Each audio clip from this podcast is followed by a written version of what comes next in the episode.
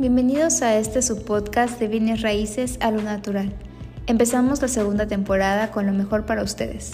En esta ocasión dejamos atrás la historia y los comienzos y ahora les traemos contenido sobre desarrollos, inmuebles, coinversiones y todo en relación a los bienes raíces. Permanezcamos informados y creciendo en este gran negocio.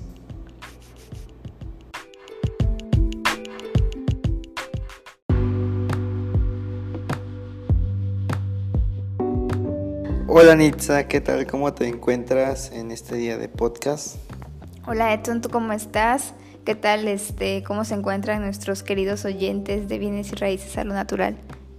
Pues yo me encuentro muy bien y espero que nuestros oyentes de la misma manera y pues nada más que trayendo otro tema referente a lo que hemos venido platicando y cuéntame Nitza o cuéntales de qué se trata este tema que te traemos para ellos.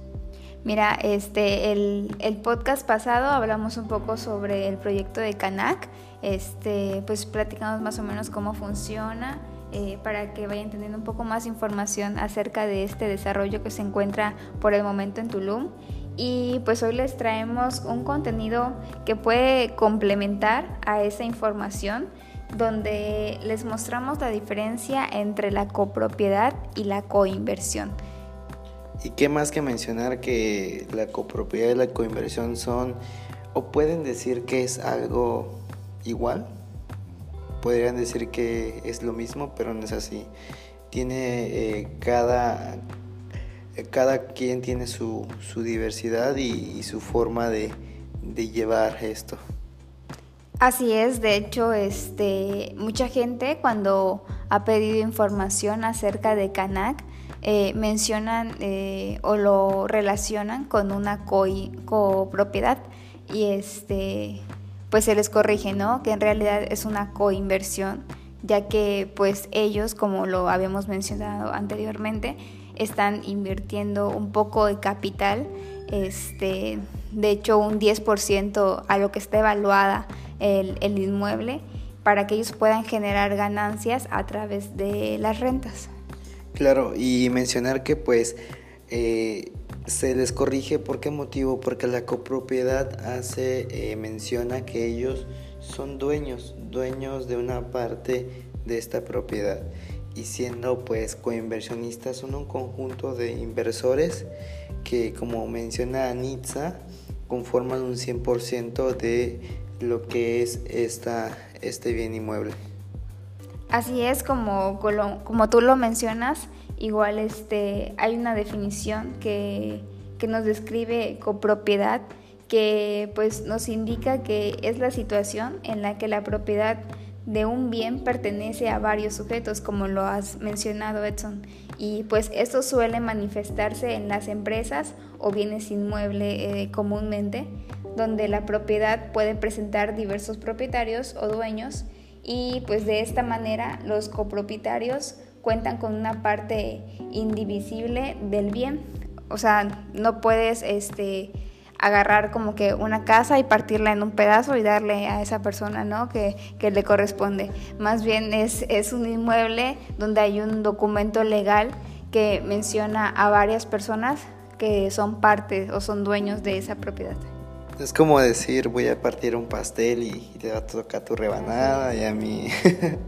Pero como lo menciona Nitza, entonces la copropiedad es un tipo de derecho de posesión en la que dos o más personas tienen o alquilan un bien inmueble, que es lo que sucede hoy en día. Usan la copropiedad para eh, poder alquilar eh, un bien inmueble y, depender de estas eh, rentas pero obviamente cada uno de ellos eh, pues, con igual derechos y obligaciones. Eh, es importante mencionar que también existe la figura de copropiedad empresarial, como es a lo que tú estabas queriendo llegar, Nitza, referente a la propiedad de empresas.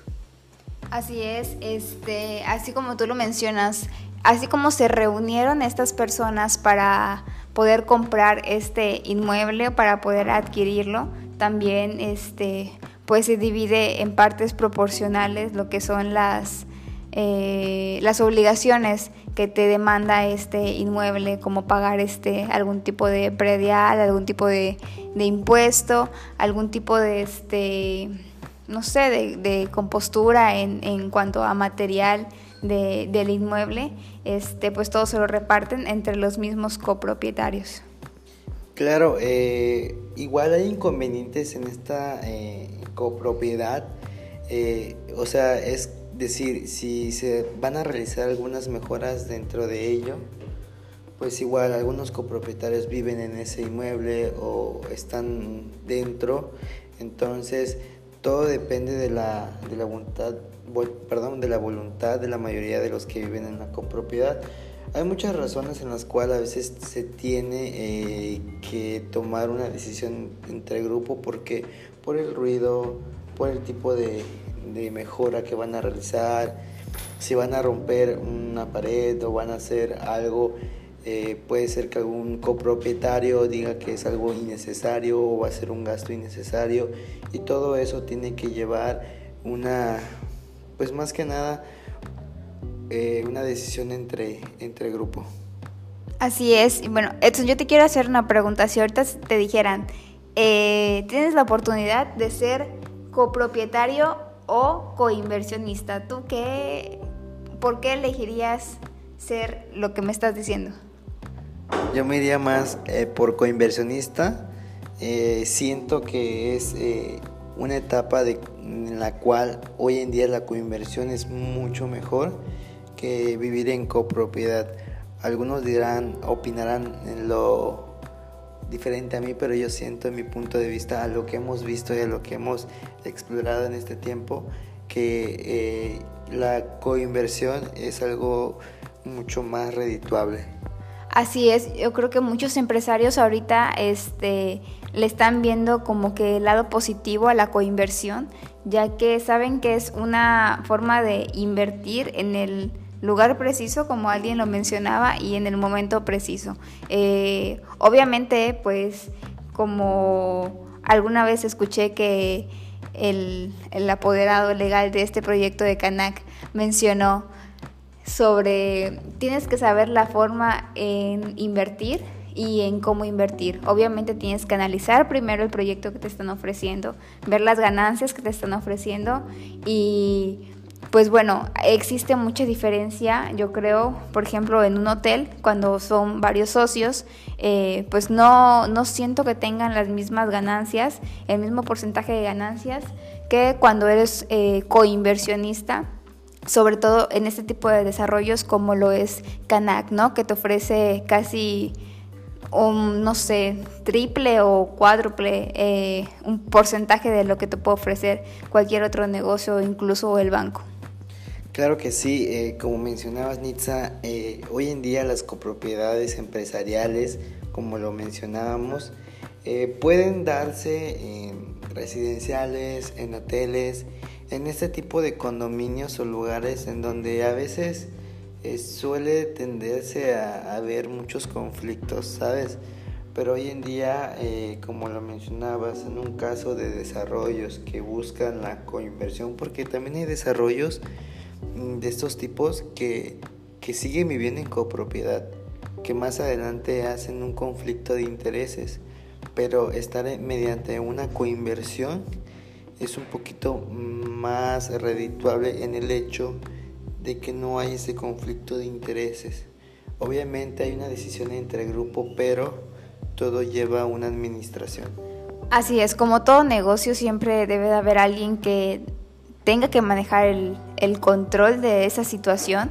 Este, estoy hablando de hoteles, de restaurantes, de incluso de renta de, cuartos, de, de, casas. Este, siempre alguien pues como que tiene más este beneficio, ¿no? Y más control sobre la situación.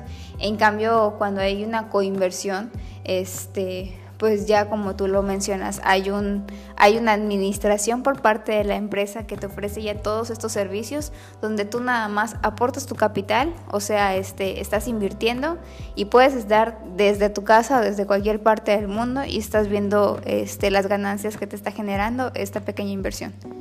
Claro, y otro dato importante de la copropiedad, que por ejemplo, eh, cada copropietario pues tiene esta parte, ¿no?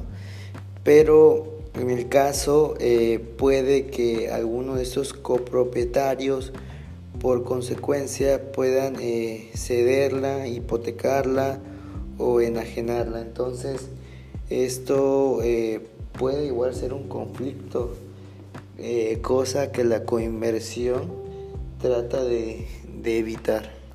Así es, tienes este, mucha razón Edson. Y pues bueno, nuestros queridos amigos oyentes, ya más o menos les abrimos un poco el panorama de la diferencia entre copropiedad y coinversión. Pero algo que no podemos dejar de mencionar en esto son los desarrollos que hoy en día se están viniendo y buscan este modelo, ¿no? Este modelo de coinversión, ya que es un conjunto de inversionistas formando eh, desarrollos. Hoy en día tenemos, como lo mencionábamos, Canaj, que es un desarrollo que se busca mediante la copropia, co, perdón, coinversión y dejando un poco atrás la copropiedad. ¿Por qué? Porque es un modelo que te asegura un, un ROI de, de utilidad de hasta un 20% con tu coinversión, con el 10% de tu participación. Entonces esto hace que tu inversión sea más redituable, tengas mayor utilidad de ganancia. Así es, y bueno, yo creo que si por el momento, como se los hemos estado mencionando, tienen pensado, tienen algún dinerito ahorrado, invertir en algún lugar y les ofrecen algún tipo de copropiedad y coinversión, pues aquí ya más o menos les ayudamos un poco a poder este, identificar estas diferencias y pues que puedan tomar la mejor decisión que ustedes crean. ¿Y qué mejor decisión, Itza, que, que poder... Eh, estar en este desarrollo que es Canac. Entonces Canac hoy en día busca eh, inversores con una participación que hace que este desarrollo sea mucho más redituable. Hoy en día se cuentan con eh, cinco Nitsa Tiny House en este complejo que hace que tengan una mejor eh, privacidad, un ambiente totalmente diferente a lo que es la rutina de hoy en día. Así es, Edson, y este y pues eso también es interesante, ¿no? Como, como la persona que, que, tuvo la idea de este desarrollo pudo construir este con un mismo concepto, pero eh, diferentes estilos, ¿no? Y eso también es lo que me, me agrada y es lo que le da como que otro toque este, además de, lo que hemos platicado de totalmente en contacto con la naturaleza, lo que es el proyecto de Canac, y pues que otros hoteles y otros, otras, este, otros lugares donde te puedes hospedar, pues son más, más comunes. Entonces, este, pues espero que les haya agradado este podcast de poder aprender a diferenciar entre copropiedad y coinversión. Y pues bueno, Edson, la frase que siempre mencionamos te toca decirla a ti ahora. Claro que sí, Nitza. Recuerden que las personas exitosas invierten en bienes raíces. Y pues antes de despedirnos, igual que visiten nuestras páginas que vamos a estar aquí dejando en la descripción eh, de Canaj para que puedan conocer más de este desarrollo que está eh, pues rompiendo en Tulum y próximamente estas nuevas sedes que se vienen. Así es, y pues nada más pedirles también que nos ayuden a compartir este, este podcast para que pueda llegar a más oyentes y pues ayudar a más personas que tengan interés en invertir. Pues yo creo que sí les ayuda algo, ¿no? El poder tomar algún tipo de decisión.